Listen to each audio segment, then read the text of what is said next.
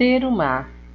Na Paraxá Terumá, a sétima do livro Shemot, Deus ordena a construção de um santuário onde a presença divina residirá. Todos os judeus devem contribuir para a obra, cada um conforme a generosidade de seu coração. O tabernáculo e os materiais que serão utilizados em sua edificação são descritos detalhadamente. Espaço para Deus, e me farão um santuário, e morarei entre eles. Nesta paraxá, a Torá dá instruções detalhadas para a construção do tabernáculo, o santuário portátil que os judeus levariam em sua peregrinação pelo deserto. Nossos sábios observam no Midrash que o versículo acima, no qual Deus ordena a construção, parece apresentar um erro gramatical, pois deveria estar escrito: E me farão um santuário e morarei dentro dele, no singular, em vez de entre eles. O Shelah HaKadosh explica que a Torá está nos dizendo aí que a morada de Deus é dentro de cada um de nós. Todo judeu tem o dever e o mérito de fazer de seu coração, bem como de sua casa, um pequeno santuário, uma habitação para Deus. Certa vez, perguntaram ao Rabi Kotsky, onde está Deus? Ele respondeu, onde o deixam entrar. O Midrash elabora essa ideia com uma parábola. Um rei tinha uma única filha que, obviamente, era muito querida. Quando a menina cresceu, um príncipe a pediu em casamento. O rei respondeu: Só tenho uma filha e não conseguirei me separar dela. Porém, não posso impedir que ela se case. Assim, façam-me um favor Aonde quer que vocês vão, reservem um espaço para mim, para que eu possa morar com vocês e não tenha de me afastar de minha filha. Do mesmo modo, Deus disse ao povo de Israel: Eu lhes dei a Torá, mas não posso, não posso afastar-me dela, tampouco posso guardá-la comigo. Portanto, onde quer que vocês estejam, deixem sempre um espaço para mim é esse o significado das palavras: e me farão um santuário e morarei entre eles. O comércio, o estudo e o tzadik. E farão uma arca, e porás na arca o testemunho que te darei, e farás uma mesa, e porás sobre a mesa o pão da proposição diante de mim, continuamente, e farás um candelabro. A Torá descreve minuciosamente os utensílios sagrados que fariam parte do Mishkan, tabernáculo. Logo depois de ordenar a construção desse santuário portátil, e me farão um santuário e morarei entre eles. O mundo todo depende da influência desses objetos sagrados, por isso cada um deles corresponde a alguma necessidade do ser humano. A mesa representa as necessidades materiais, sendo associada de forma mais direta aos comerciantes que tratam no dia a dia de garantir a, sub, a subsistência. O candelabro, por sua vez, está relacionado com a espiritualidade da humanidade como um todo, e particularmente com os eruditos da Torá, que dedicam a maior parte de sua vida ao estudo dos assuntos sagrados.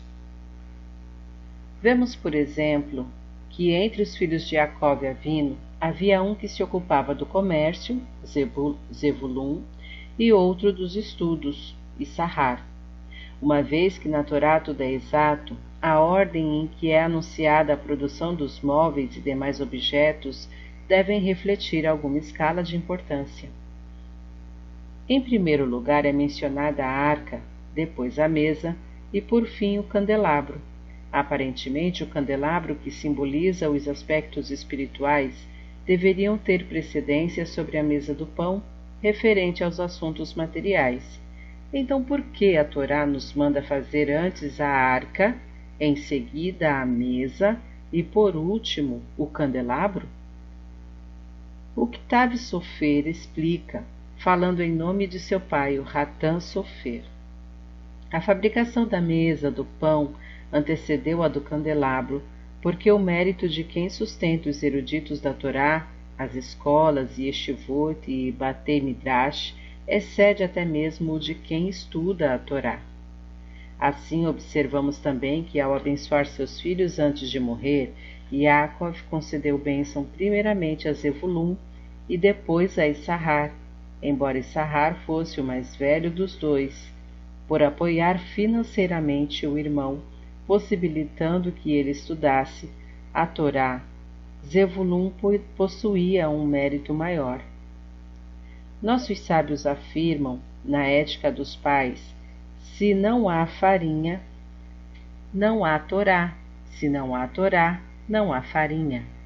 Mais uma vez, o valor dos que patrocinam o estudo é enaltecido em primeiro lugar. Vem daí a ordem estabelecida pela Torá para a produção dos móveis e utensílios do Mishkan. Os recursos materiais, a mesa do pão, são uma condição necessária para o desenvolvimento espiritual, o candelabro. Porém, se os estudiosos da Torá de maneira geral precisam do apoio financeiro dos comerciantes, existem tzadikim de um nível extremamente elevado cujos méritos superam os do que sustentam os estudos. O Rabi Hanina ben Dossa foi um deles. Graças a ele, o mundo se mantém como declaram os nossos sábios do Talmud. Uma voz celestial sai do monte Horev e diz: O mundo todo é sustentado por Hanina, meu filho. Por esse motivo, a Torá nos manda fazer a arca antes da mesa.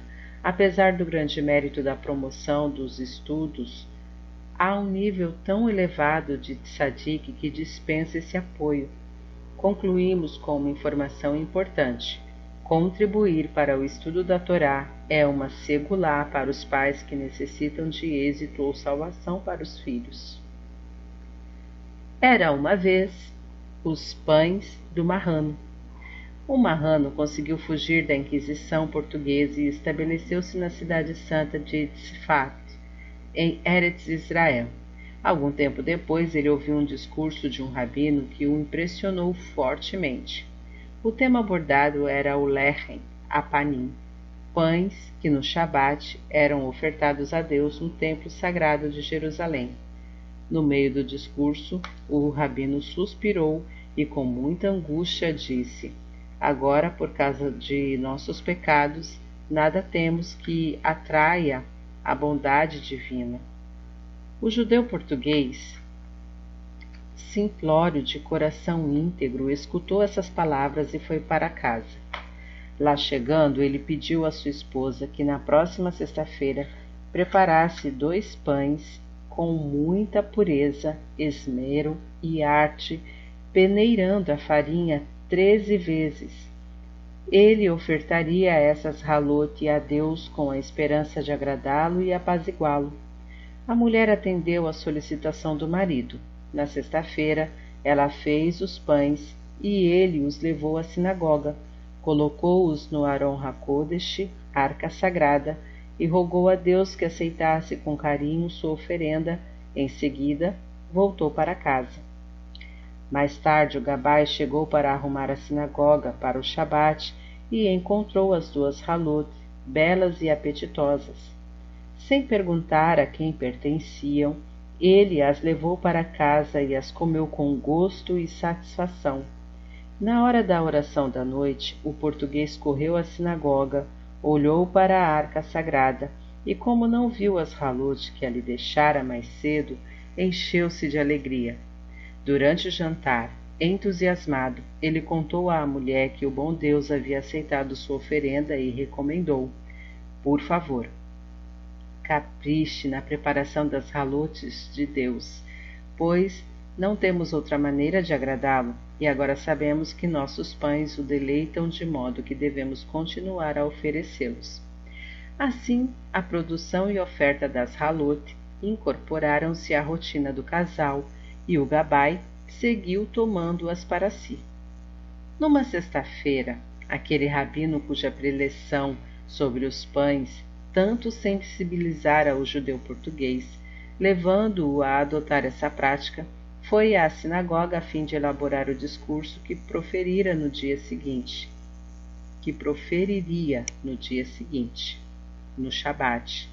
Na mesma hora, como de costume, o homem chegou trazendo as halute. Ele se aproximou da arca sagrada e pôs-se a falar com Deus, suplicando-lhe que apreciasse sua oferenda. Estava tão emocionado e contente que nem sequer percebeu a presença de mais alguém no local. O rabino, que assistia a tudo, ficou perplexo e furioso com o ato daquele judeu e repreendeu-o duramente. Seu tolo, você acredita que Deus, que nosso Deus come e bebe? É o gabai que leva suas halotes toda semana e você acha que Deus tira proveito de seus pães? É um grande pecado atribuir características físicas a Deus. Ele não possui corpo nem imagem. Nesse momento, gabai chegou para pegar os pães. O rabino chamou-o e pediu-lhe que revelasse a verdade àquele sujeito. O que você veio fazer aqui? Quem pega os pães às sextas-feiras? O gabai, sem nenhuma vergonha, confessou que toda semana tomava os pães que achava na arca sagrada. O judeu português então começou a chorar, implorando ao rabino que lhe perdoasse. Ele entendera mal o seu discurso e desejou fazer uma boa ação, mas acabou cometendo um erro grave.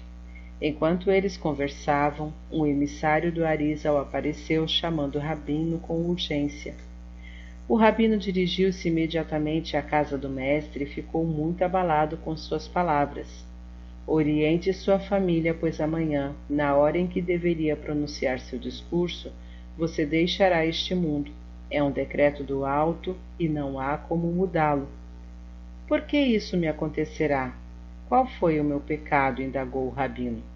O Arizal respondeu: Soube que você eliminou um grande prazer divino. Desde a destruição do templo, o Criador não sentia satisfação como aquela de ver o português levar-lhe as halot e pensar que ele as comesse. Como por sua causa o homem não ofertará mais os pães, você morrerá.